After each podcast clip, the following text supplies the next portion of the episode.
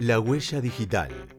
La visión de los trabajadores del Estado, referentes sindicales, comunicadores y comunicadoras populares y agrupaciones de derechos humanos sobre nuestra identidad y la memoria.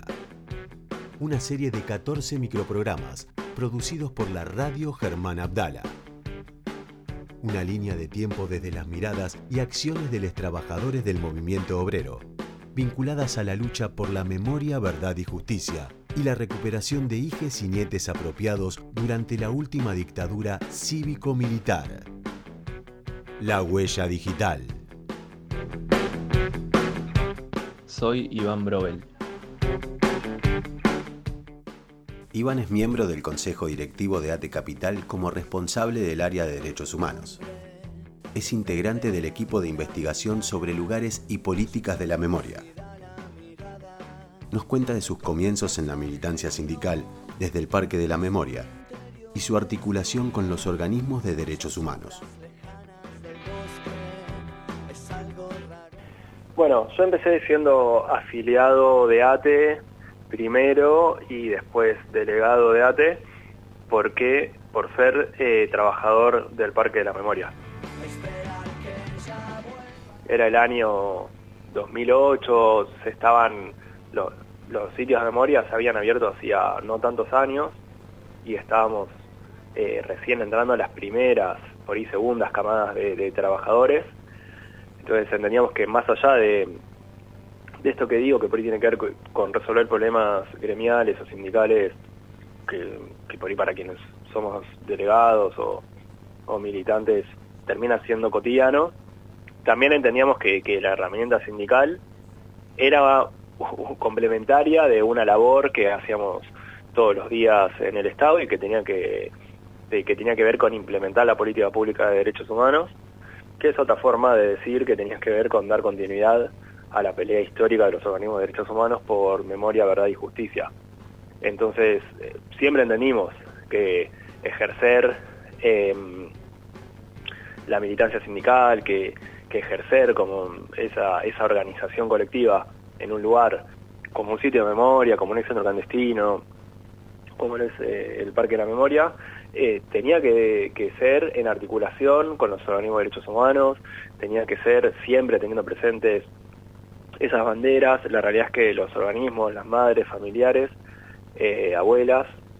eran nuestros primeros, nuestros primeros contactos a la hora de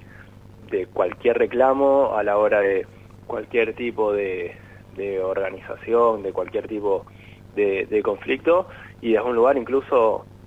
eh, en muchos casos hasta de, acompañamiento, pero sí era una articulación que era más que necesaria y en cierto sentido ahí estaba muy vinculado para nosotros aspectos que tenían que ver con lo laboral, con, otros aspectos que tenían que ver con lo militante, porque esa dimensión de, de dar continuidad a los reclamos de los organismos de derechos humanos, de construir memoria, verdad y justicia.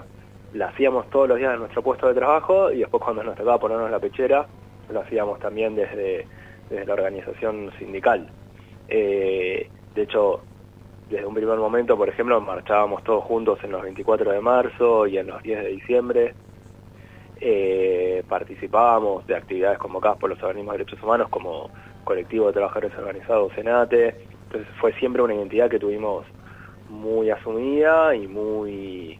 eh, enlazada, digamos. Después, a nivel personal, digamos, a medida que fui teniendo un,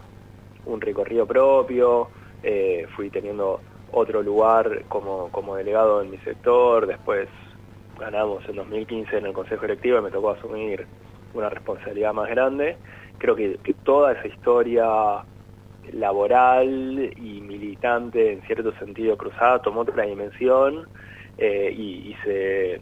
reconvirtió en, esta tarea que, que, por ahí muchas veces lleva mi nombre o, mi cara, pero que en realidad es una tarea colectiva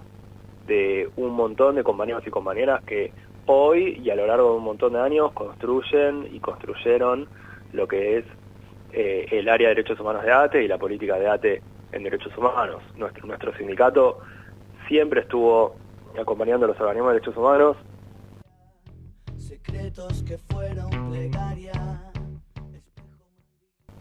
Sí, es que ahí me parece que hubo algo que nos cruzó a todas y todos los trabajadores del Estado, que es que